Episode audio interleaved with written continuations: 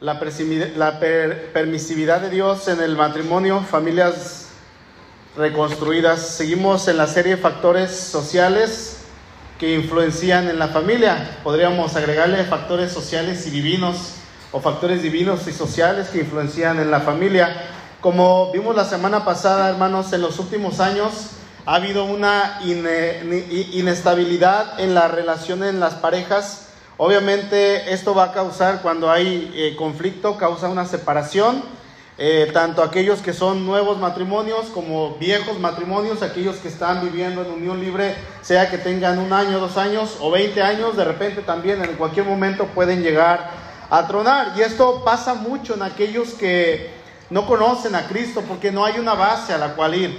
No hay un sustento, no hay alguien en quien apoyarse y no se sabe qué hacer. Sin embargo, en los últimos años, y esto es algo que ha pasado siempre, pero en los últimos años también ha estado pasando dentro de aquellos matrimonios que conocen a Cristo.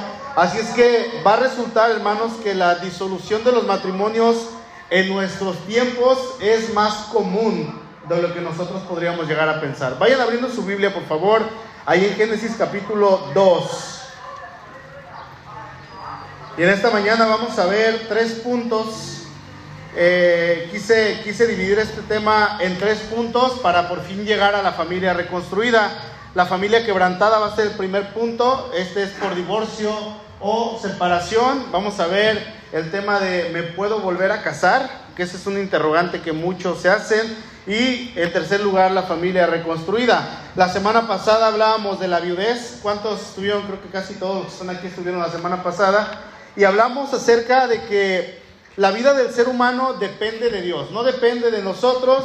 Dios es el que decide cuándo y dónde, cómo y en qué momento y en qué lugar llevarse a las personas. Él, decide si se lleva a veces a un papá o se lleva a veces a los dos, a veces se lleva a la mamá, eso está en manos del Señor, eso no está en nuestro control. ¿Por qué? Porque el esposo o la esposa simplemente parten eh, ya sea la presencia del Señor o no, pero no depende de nosotros, aunque a veces nosotros llegamos a orar a Dios y le decimos, Señor, ¿te lo llevas o te lo mando? ¿No? Eh, no, no, no os hagáis, hermanos. Pero sí, sí suele pasar. Y vamos a, entrar al primer punto, la familia quebrantada. Y, y esta, este término quebranto puede ser por separación o por divorcio. Génesis capítulo 2, verso 22 dice, de la costilla que Jehová Dios tomó del hombre, hizo una mujer y la trajo al hombre. Dijo entonces Adán, esto es ahora hueso de mis huesos y carne de mi carne. Esta será llamada, ¿cómo? Varona, porque del varón fue tomada. Por tanto, dejará el hombre a su padre y a su madre y se unirá a su mujer y serán una sola carne. Ese una sola carne es de suponerse en el plan de Dios que no haya separación, que sea por siempre. Sin embargo, hemos visto a lo largo de la historia que ha habido separación, hay separación y habrá separación. Ahora, dentro del pueblo de Israel, hermanos, vayan buscando Éxodo capítulo 20. Era, era de suponerse que ellos como conocedores de la ley, los receptores de la ley originales, aquellos a los cuales se les dio la ley, dice, dice el Señor Jesús, porque la salvación viene de los judíos.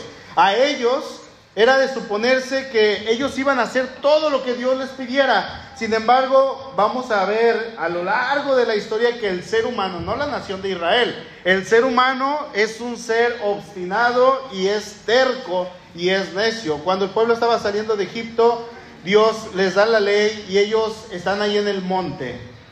Y a estas personas les toca ver rayos, les toca experimentar en ese momento temblores. ¿A quién le gustan los temblores?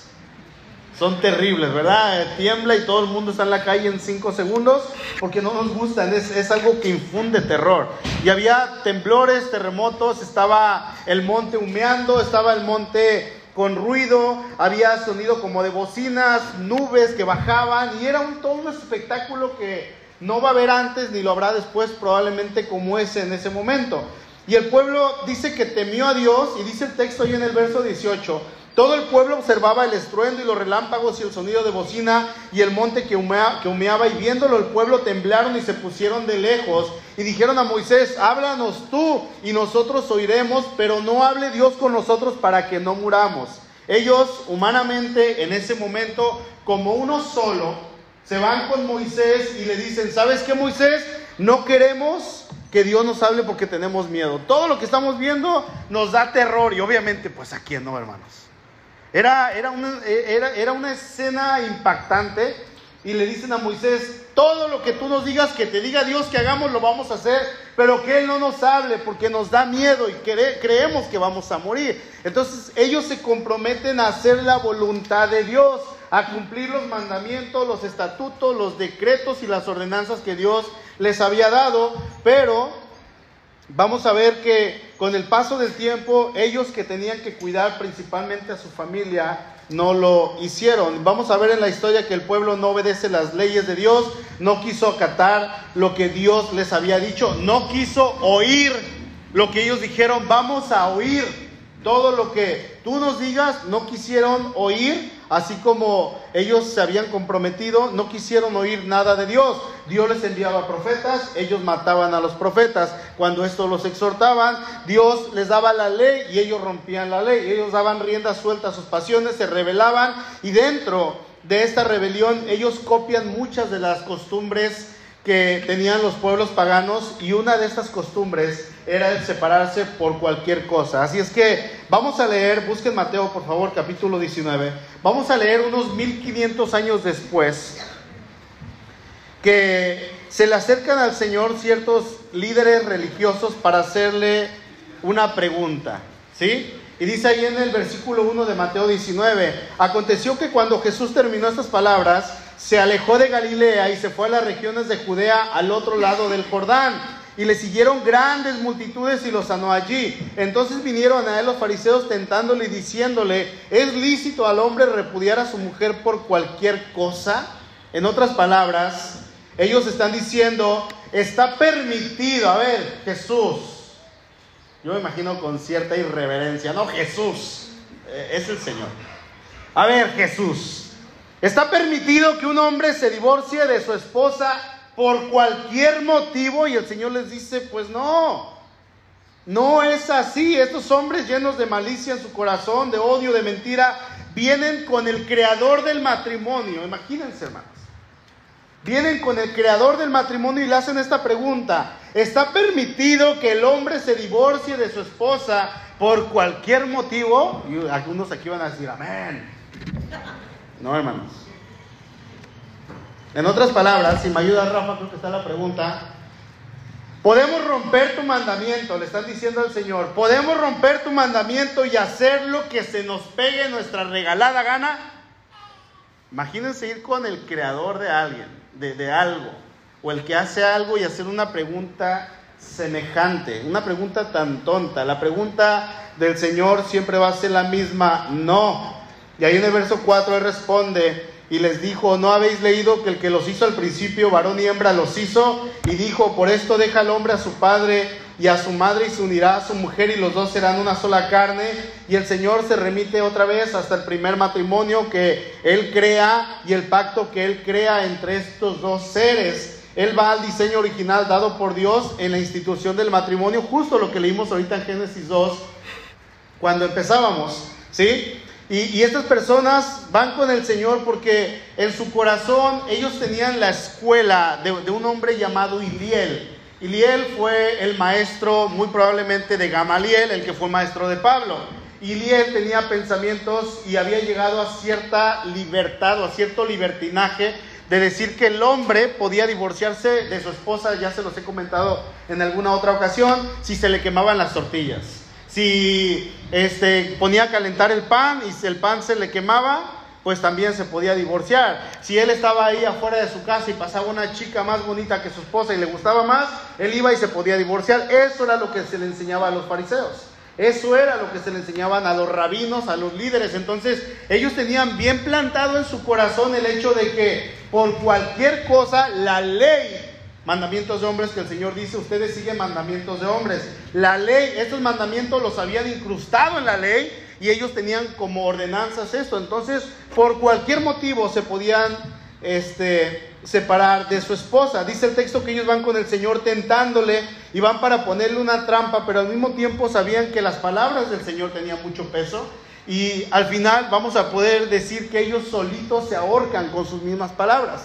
¿Sí? La enseñanza que el Señor deja aquí, estaba pensando en esto, y la enseñanza que el Señor deja aquí no la hubiéramos tenido probablemente si estos hombres perversos no se hubieran acercado al Señor y le hubieran hecho esta pregunta. O sea, gracias a ellos Dios torna todo el mal para bien, ¿no? Y hoy tenemos esta enseñanza a nosotros. Aquí, hermanos, sé que en la iglesia tenemos matrimonios disueltos.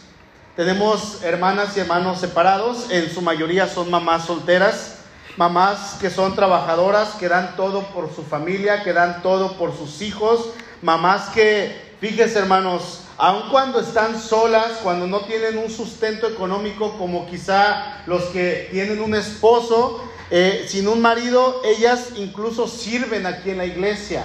¿Y saben a quién le sirven? A usted. ¿Sí?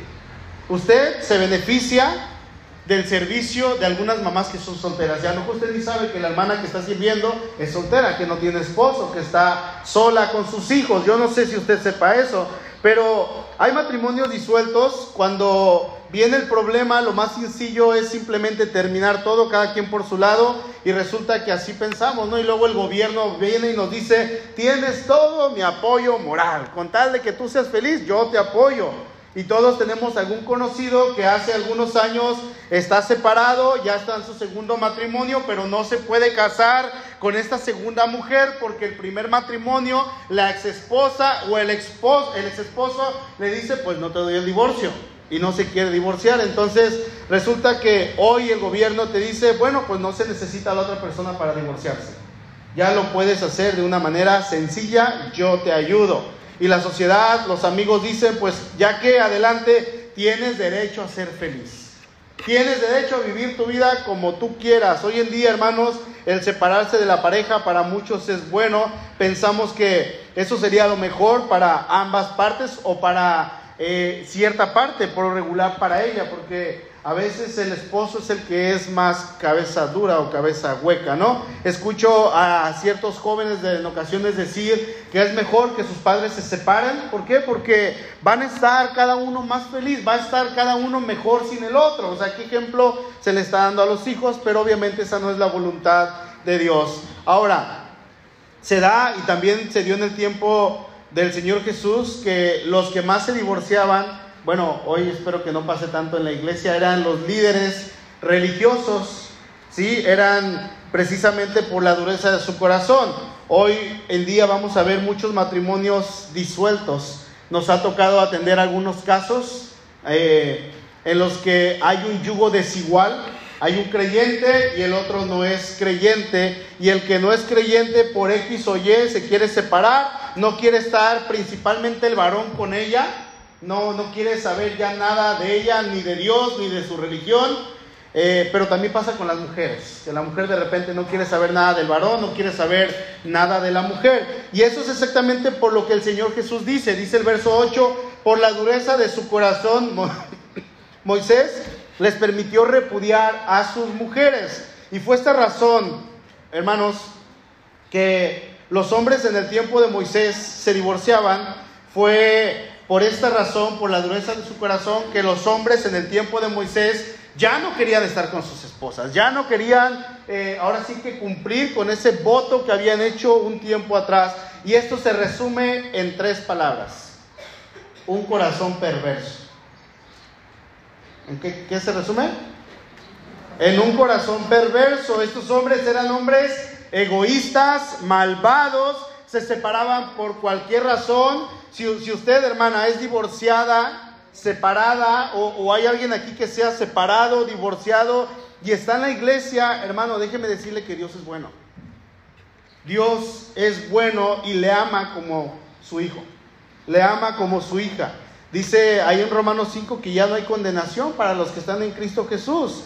Y, digo esto porque en muchas ocasiones aquellos que están separados por X o Y, eh, se sienten como culpables. Eh, vienen a la iglesia y se sienten así como que todo el mundo es santo menos ellos.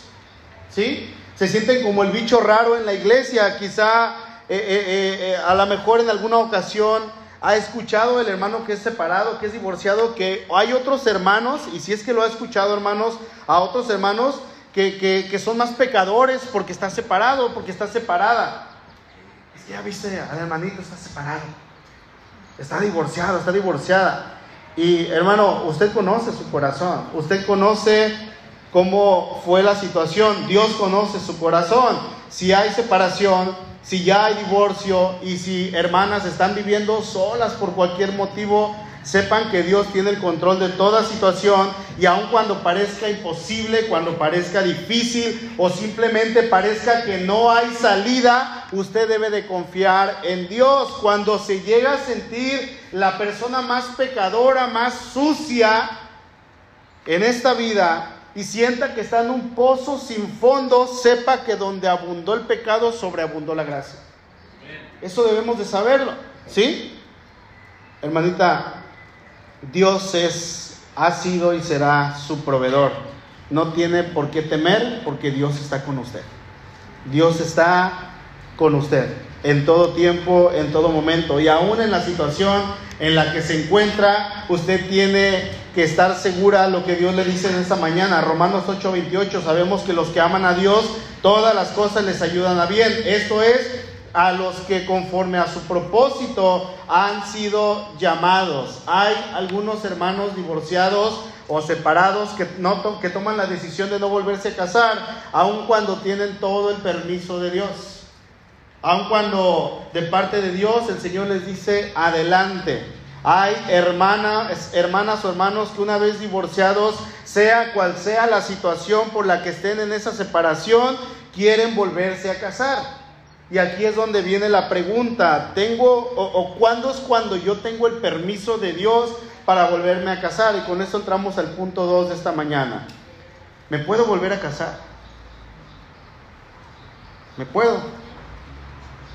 Fíjese, la, intención principal de, dar este tema es dar una solución bíblica para aquellas personas que por alguna razón se encuentran en esta situación. Y déjenme decirles, hermanos, que no son los primeros ni son los últimos que están pasando por eso. No son los primeros hermanos en la historia de la iglesia. No, crean que los últimos dos mil años Ustedes son los únicos y que esta iglesia, Divino Salvador, es la única iglesia que tiene hermanos que están divorciados, que están separados. No. Hay, hay, hermanos, y, y, esto pasa mucho en la iglesia bautista, principalmente en la iglesia bautista, la que es más tradicional, ¿sí? Donde hay hermanos que son muy legalistas, pero pasa, hermanos, en todo tipo de iglesia cristiana. En todo tipo de iglesia cristiana, que condenan de una manera tajante el hecho de que un hermano esté divorciado y para su punto de vista ellos deben de estar arrumbados en una esquina. Pero este, levantan juicios, levantan palabras, hablan contra otro, los condenan, no están de acuerdo, pero no se han acercado a preguntar en ningún momento cuál fue la causa de la separación. Es bien fácil juzgar. Es bien fácil criticar, es facilísimo, a todos se nos da naturalmente. Pero no somos conscientes para ir y preguntarles cómo te sientes. ¿Cómo estás? ¿Cómo vas? Oye, te puedo hacer una pregunta. ¿Cómo te ha tratado la iglesia? Y esto duele, hermanos. ¿Cómo te ha ido con tu familia? ¿Cómo te ha ido con tu ex esposo, con tu ex esposa? Oye, ¿cómo estás económicamente? ¿Cómo te sientes emocionalmente? Las personas que critican, que hablan, que juzgan, no lo hacen, simplemente hay una condenación hacia ellos y un juicio. Y si al pastor, hermano, se le ocurre ponerlos a servir en algún área, tanto el hermano como el pastor son unos impíos. ¿sí? A los divorciados los tienen muchas veces en las iglesias como los bichos raros. Y no es así. Los tienen como aquellos leprosos que están en el Antiguo Testamento que tenían que ser expuestos. El, leproso tenía que gritar. Si alguien venía caminando y el leproso veía que alguien venía, tenía que gritar, soy leproso, soy leproso, para que la gente no se acercara a él. Era como una protección. Y, hay hermanos que repito, no, no es en esta iglesia, ¿verdad? Ah, hay hermanos que eh, los tienen como si fueran aquellas personas cuando no es así ni debiera ser así jamás.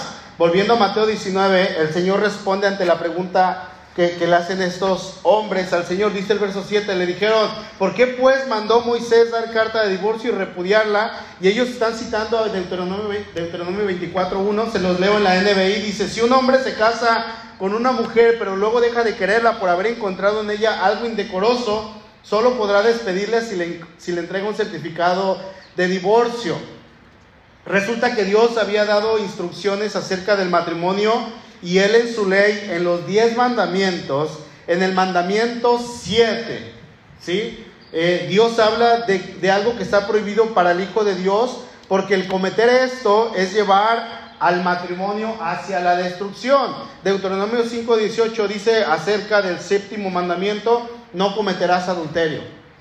No lo harás. El adulterio es una manera de poder desvanecer el matrimonio es una forma que Dios permite que el matrimonio se disuelva. Ahora, la pregunta aquí es, ¿por qué Moisés dio este, este mandamiento acerca de poder divorciarse de una mujer? Bueno, en aquella época, ah, la práctica de los divorcios era muy común entre los israelitas y ellos habían pasado los últimos 400 años en Egipto, así es que ellos habían adoptado las costumbres que se habían dado en Egipto. Imagínense, es como si hoy en día nosotros dijéramos que tenemos una enseñanza, que, de hecho sí está en nuestro país, desde el año 1623.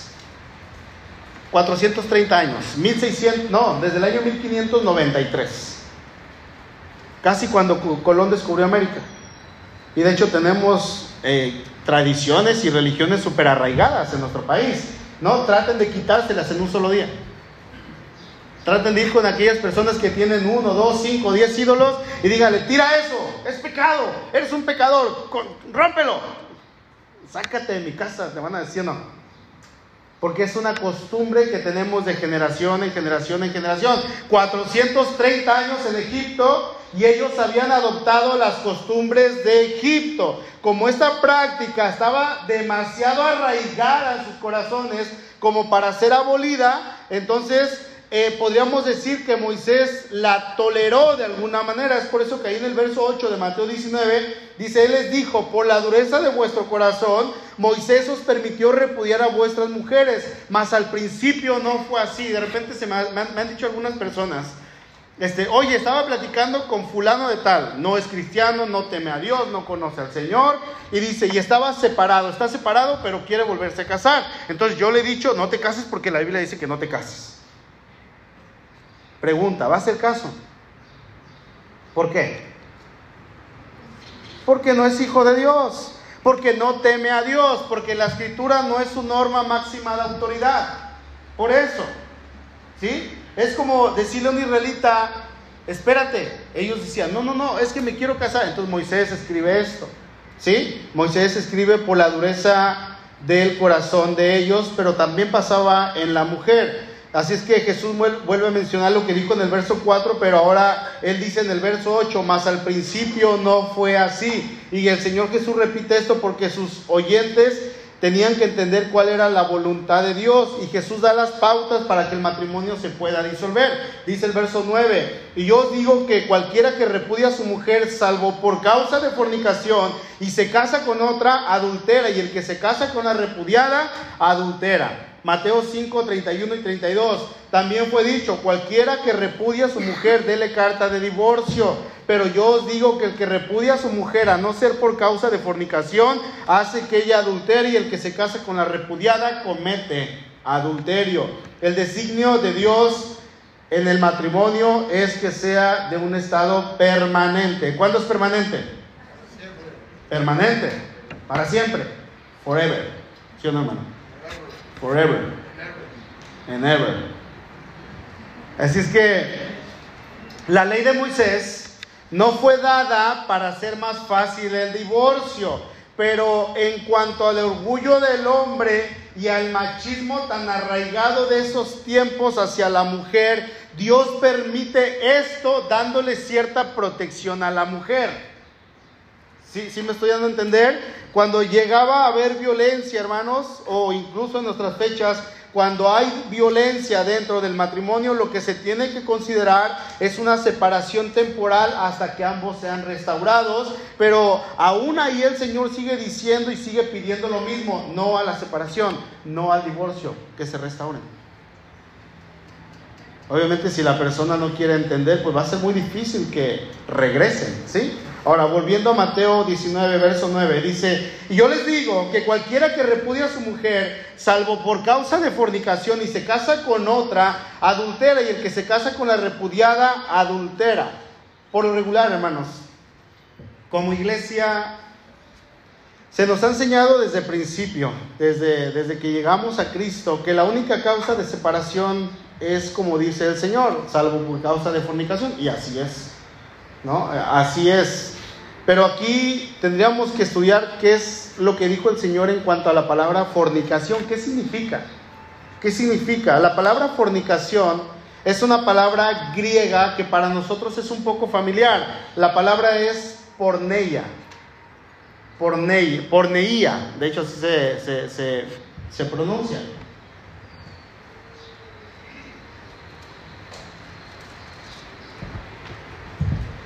Y porneía viene de donde nosotros tenemos la palabra pornografía.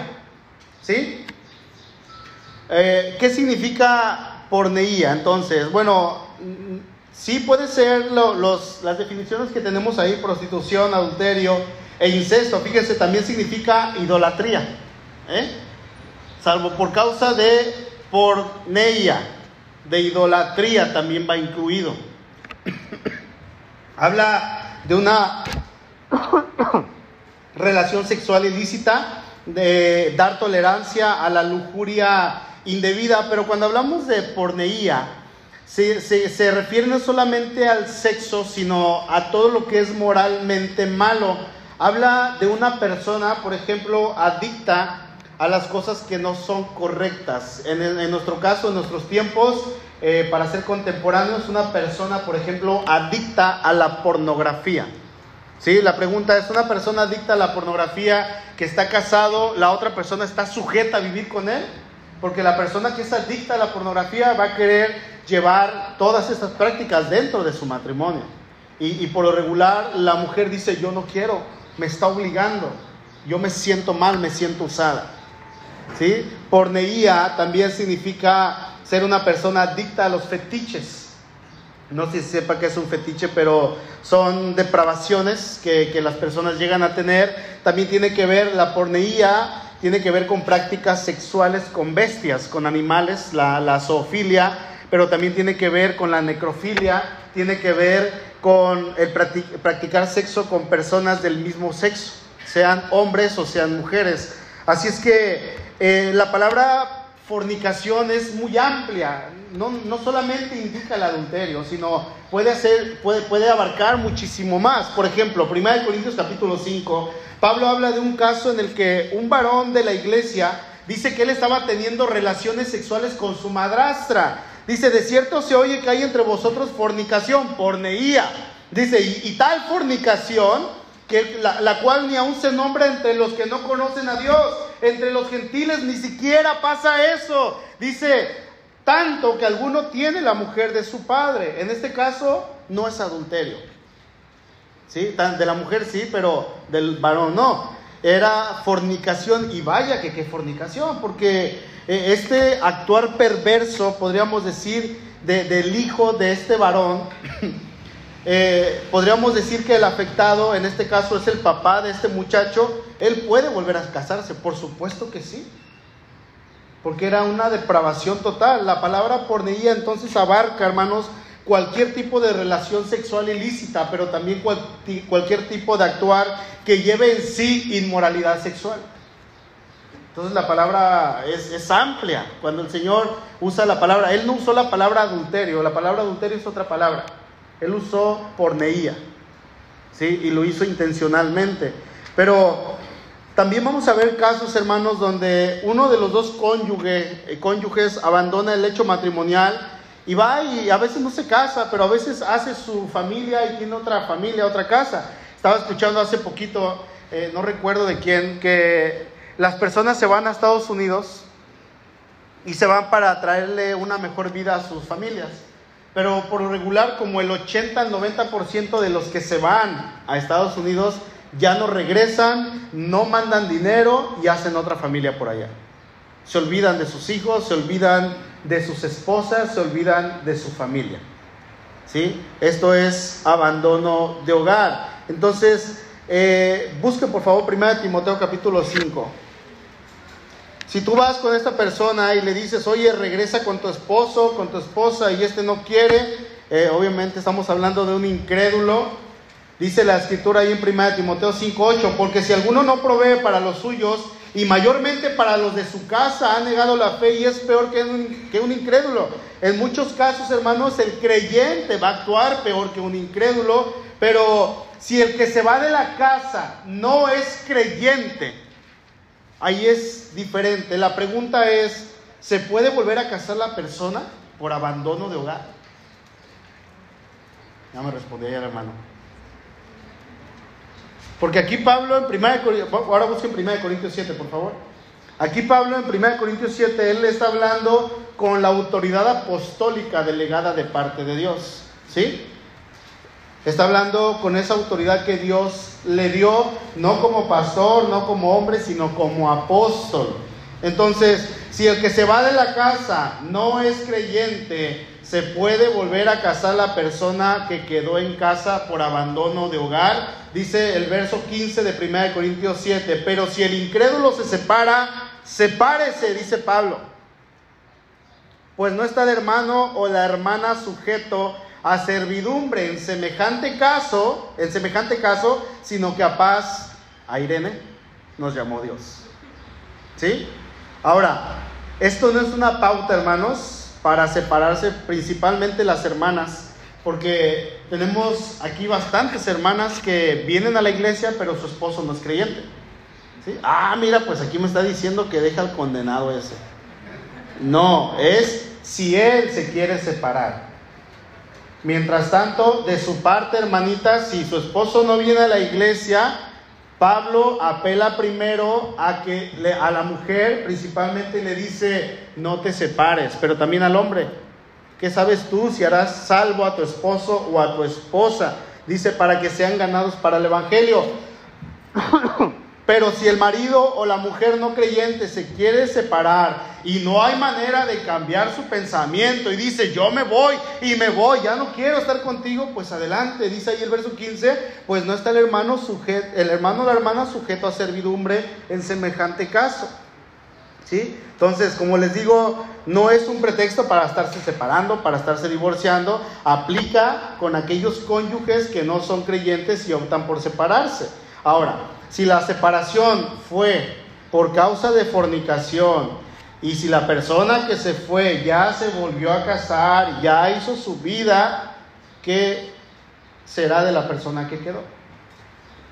Porque hace un tiempo había una hermana aquí que tenía como 10, 15 años que se había separado y el ex esposo ya se había casado, ya tenía otros hijos.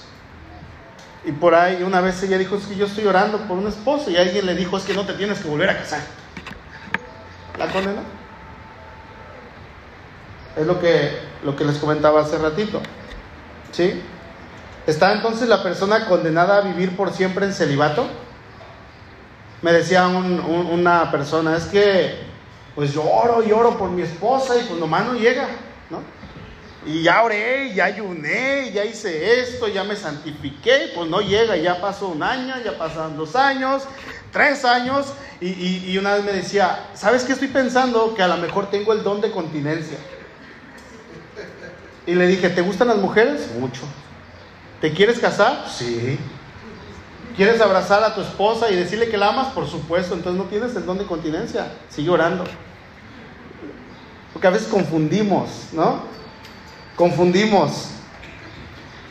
En este caso, hermanos, pueden volver a casarse, pueden volver a rehacer sus vidas. Por eso Pablo ahí mismo en el verso 9 de 1 Corintios 7 dice, pues, pero si no tienen don de continencia, cásense, pues es mejor casarse que estarse quemando. Cuando dice don de continencia, está hablando principalmente del dominio propio.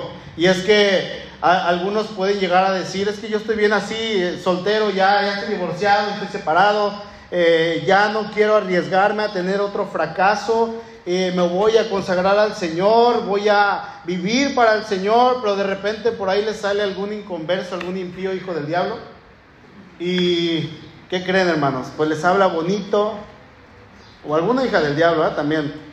Tiene buen verbo y pues, ¿verbo qué? Mata carita y carterita, ¿sí o no?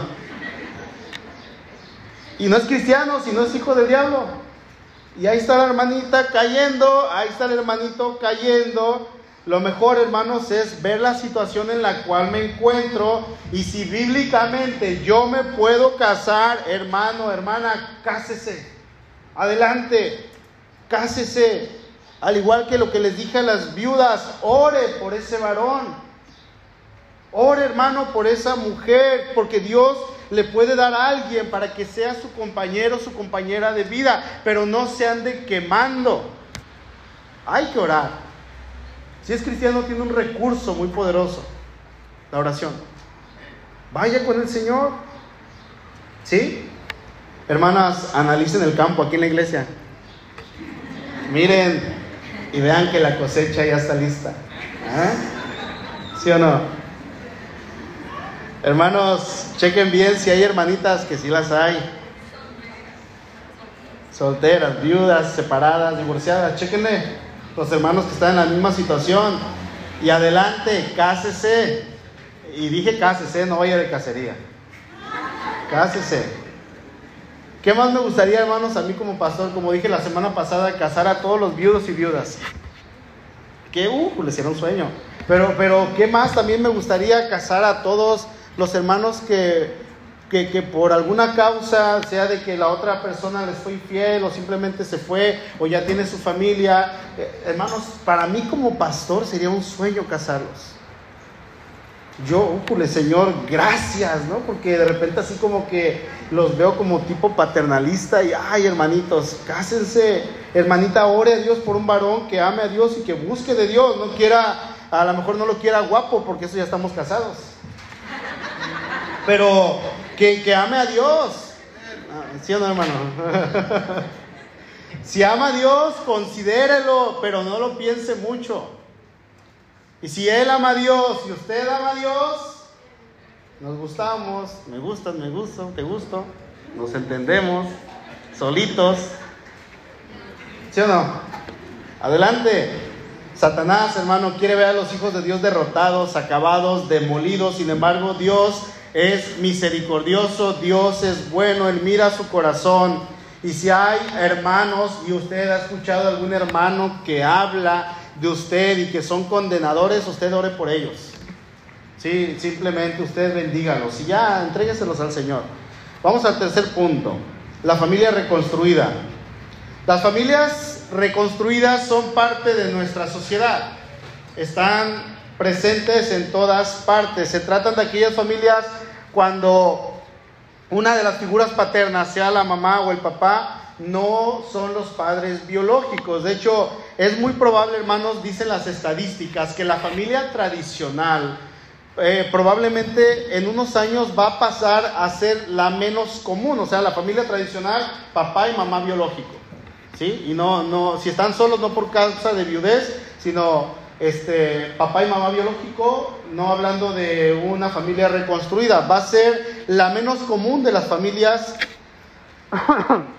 dice la estadística. ¿Qué es lo que está pasando cada vez más comúnmente? Bueno, cada vez hay mayor número de familias monoparentales, lo que veíamos la semana pasada, por causa de la disolución del matrimonio, pero estas familias que están carentes de un miembro, sea papá, o sea mamá, en muchas ocasiones eh, están con ese anhelo en su corazón de no estar solos. Y esto es normal porque no fuimos hechos para estar en soledad.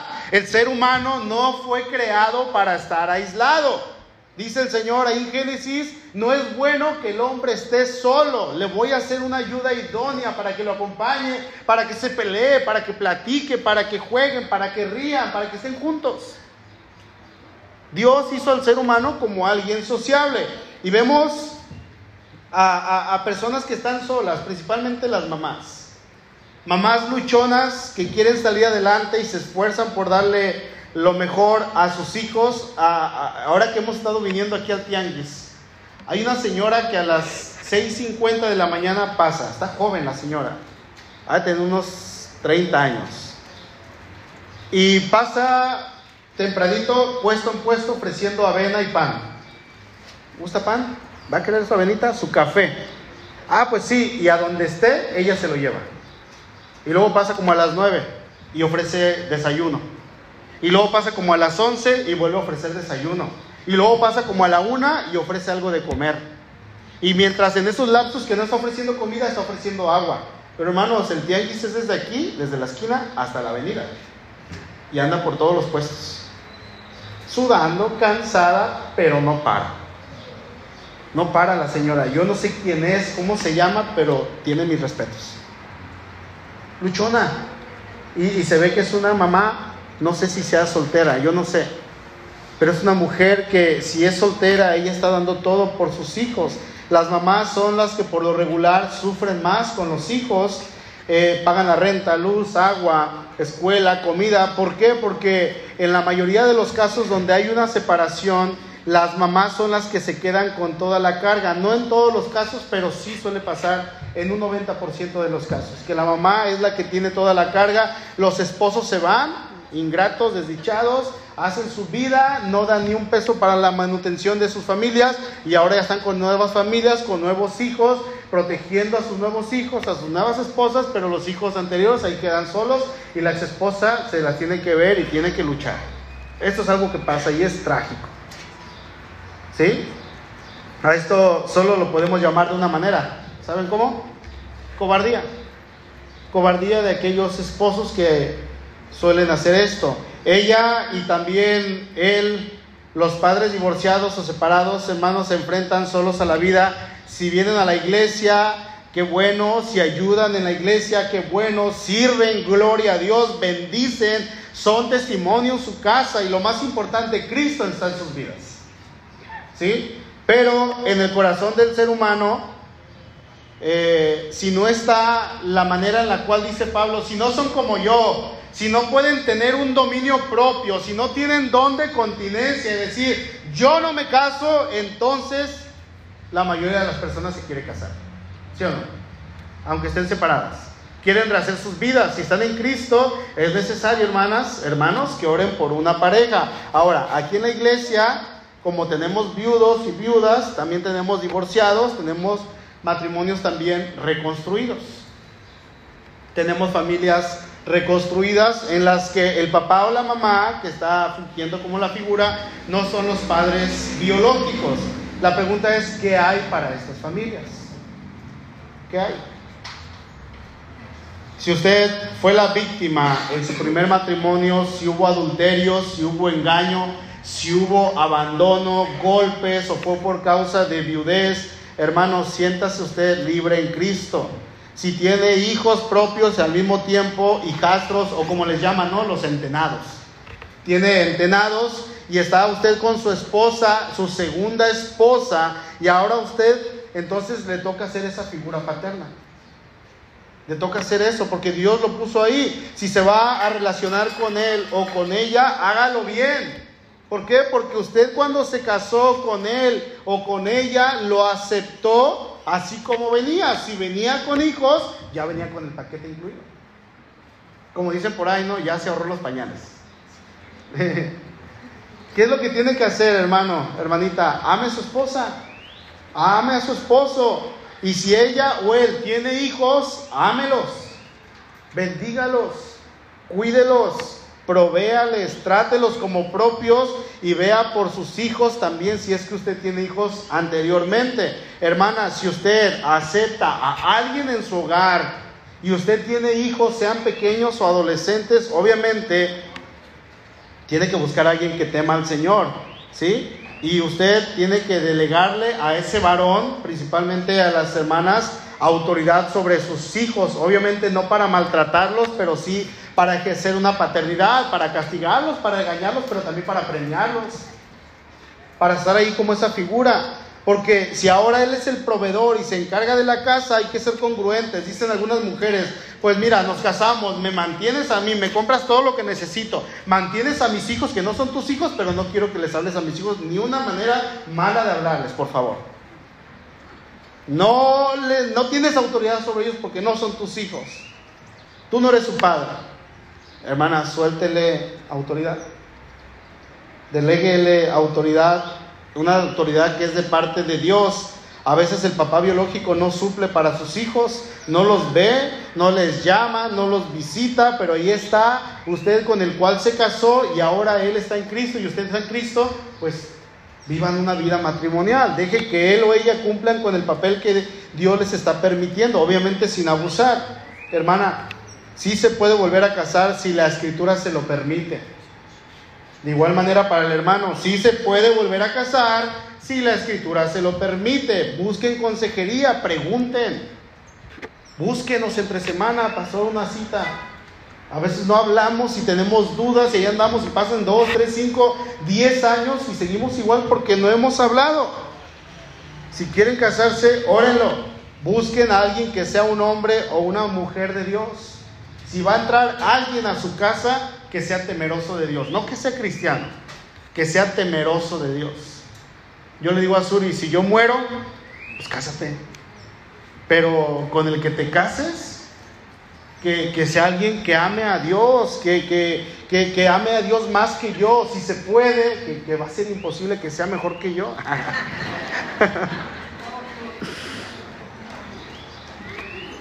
que esté guapo, muy difícil. Uh, no, no, no. Que sea una buena figura paterna para la SUA. Porque yo no sé, no tenemos la vida comprada. Yo me puedo ir al ratito, mañana, en la semana, o en un mes, en cinco años. ¿O ustedes? ¿No? No sabemos. Que no meta a la casa cualquier fantoche que diga que, soy, que es cristiano y que esto y lo otro, pero ni viene a la iglesia, ni ora, ni lee, ni da testimonio. Los que ya están dentro de una familia reconstruida, busquen, hermanos, la manera de hacer lo que Dios hizo con ustedes. Los papás que no son biológicos, las mamás que no son biológicas, busquen hacer lo que Dios hizo con ustedes. ¿Qué fue lo que hizo Dios? Nos adoptó. Exactamente. Busquen Gálatas, por favor, capítulo 4. Dice el Señor Jesús ahí en Juan 14, 18, no los dejaré huérfanos, voy a venir a ustedes. Y envió el Espíritu Santo, gloria a Dios. ¿Sí? Gálatas 4, versos 5 en adelante. Dice Gálatas 4, 5 en adelante. Dice, para que redimiese a los que estaban bajo la ley, a fin de que recibiésemos la adopción de hijos. Y por cuanto sois hijos, Dios envió a vuestros corazones el espíritu de su Hijo, el cual clama, Abba Padre. Así es que ya no eres esclavo, sino hijo, y si hijo, también heredero de Dios por medio de Cristo. Dios, hermano, como Padre, a nosotros, siendo enemigos, siendo personas que no queríamos a Dios, que lo rechazábamos, siendo extranjeros, nos adopta y nos da todos los beneficios que un padre le da a un hijo. Cristo es el heredero del reino de los cielos y dice la escritura que usted y yo somos herederos y coherederos con Cristo. O sea, tenemos los mismos derechos que el Padre le dio a su Hijo. Porque nos adoptó como hijos. Cristo le llama Padre a Dios. ¿Y usted y yo cómo le podemos llamar? Padre. De la misma manera, Cristo es el rey y es el sacerdote supremo, el sumo sacerdote. Y la Biblia nos dice ahí en Apocalipsis 4 que Dios ha hecho de nosotros reyes y sacerdotes para nuestro Dios. O sea, todos los beneficios que Dios le dio a su Hijo nos los ha dado a nosotros porque nos adoptó. Dios nos cuida, Dios nos provee, Dios nos suple, nos bendice, Dios nos ama, nos disciplina, nos cobija, nos conforma, nos confirma, nos conforta, nos anima. Dios lo adoptó, ¿sí o no? Si está pasando por esta situación en su familia reconstruida, adopte como Dios lo adoptó. Vea por sus hijos. Sí, vea por sus hijos biológicos, pero también vea por los hijos de esa mujer que Dios ha puesto en sus manos.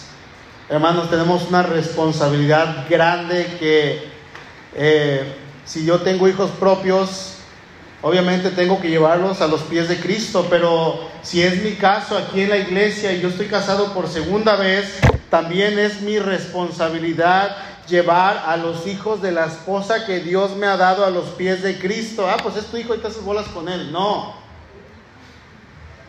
No. Llévenos a Cristo. Dicen por ahí que padre no es el que engendra, sino el que cría, ¿sí o no? Haga bien su trabajo, cumpla su propósito. ¿Qué, sabe usted, hermano, si ese entenado, ese hijastro que ahorita tiene hijastra, en un futuro va a decir, tú no eres mi padrastro, eres mi papá? Qué hermoso es eso, ¿no? Cuando escucho eso, cuando yo le digo a alguien, ¿es tu padrastro? Sí, pero es mi papá, aquí en la iglesia. Ay, qué bonito siento. Porque él, él, él la cuida, él, él ve por ella o por él. Y le pregunto a veces porque no quiero regarla, ¿no? De decirle, oye, tu papá es mi padrastro. Y le digo, ¿cómo le dices? Es mi papá. Se siente bien bonito porque el papá está cumpliendo con su trabajo. El papá está llevando a cabo lo que le tocó. ¿Y qué sabe usted, hermano o hermana, si con esa enseñanza que usted le está dando a su hijo, a su hijastro o a su hijastra, vamos a llamarle sus hijos, de su segundo matrimonio, usted que sabe si en el futuro le va a entregar su vida a Cristo y va a ser un siervo de Dios, va a ser un pastor, un misionero, un líder de alabanza, un líder en la iglesia o alguien que traiga miles de personas a los pies de Cristo por la enseñanza que usted le está dando. Aproveche lo que tiene en sus manos. Dios es Dios de oportunidades, Dios de amor, Dios de paz y Dios quiere ver a sus hijos bendecidos. Satanás los quiere ver derrotados, acabados, destruidos. Sometámonos a la buena voluntad de Dios y en lugar o, en la posición en la que estamos en este momento, pidamos a Dios dirección, pidamos a Dios sabiduría y vivamos como hijos de Dios. Amén. Inclinen su rostro, por favor.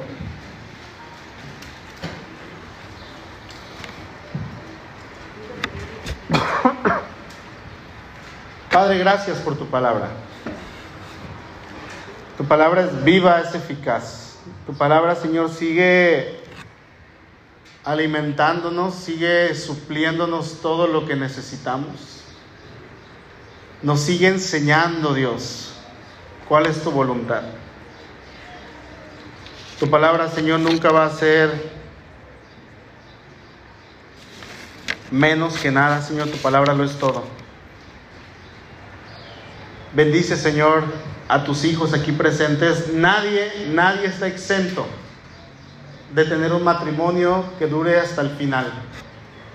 Porque en ocasiones, por la dureza de nuestro corazón, así llevemos 10, 20, 30 años, Señor, vamos a querer separarnos.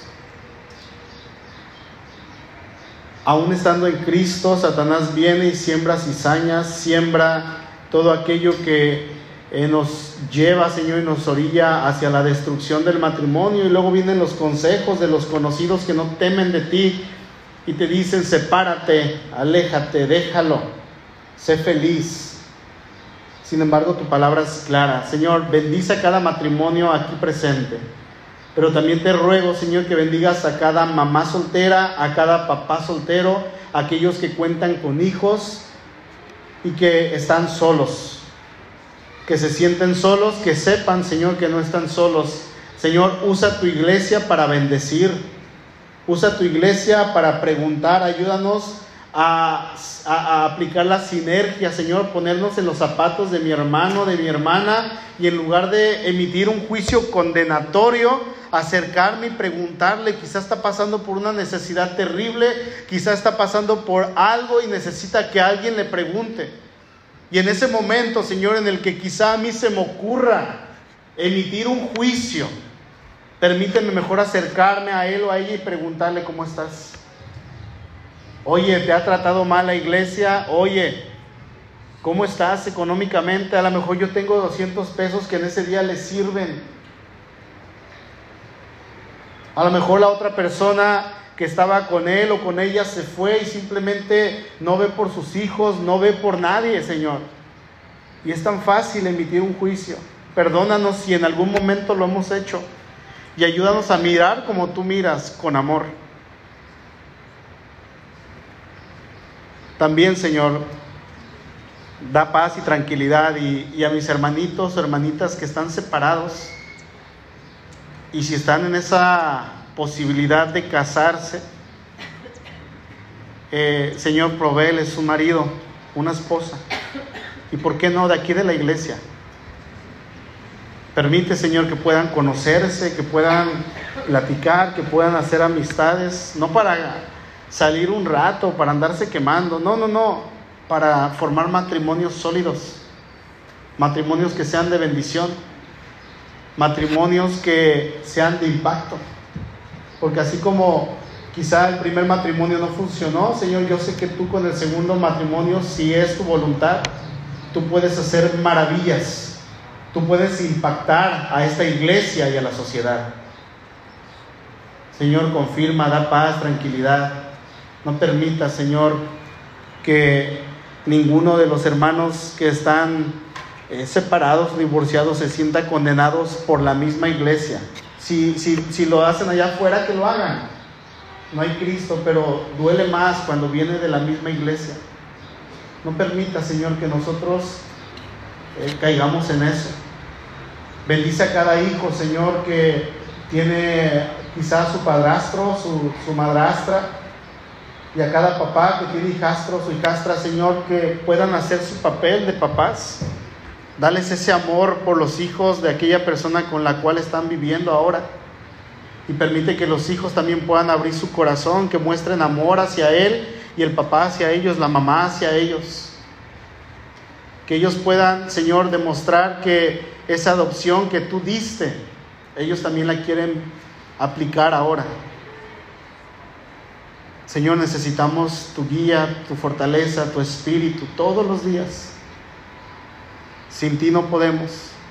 Ayúdanos a ser eh, ese ejemplo, Señor. Ayúdanos a amar. Y si estamos en nuestro segundo matrimonio, ayúdanos, Señor, también a poder amar a esa persona con amor, ese amor que viene de Cristo. Gracias, Dios. Gracias por tu palabra, gracias por tu amor. Gracias porque, Señor, en ella estamos completos. Ayúdanos a meditar, aprender todos los días de ti. En Cristo Jesús oramos. Amén. Le damos un aplauso, Señor, hermanos.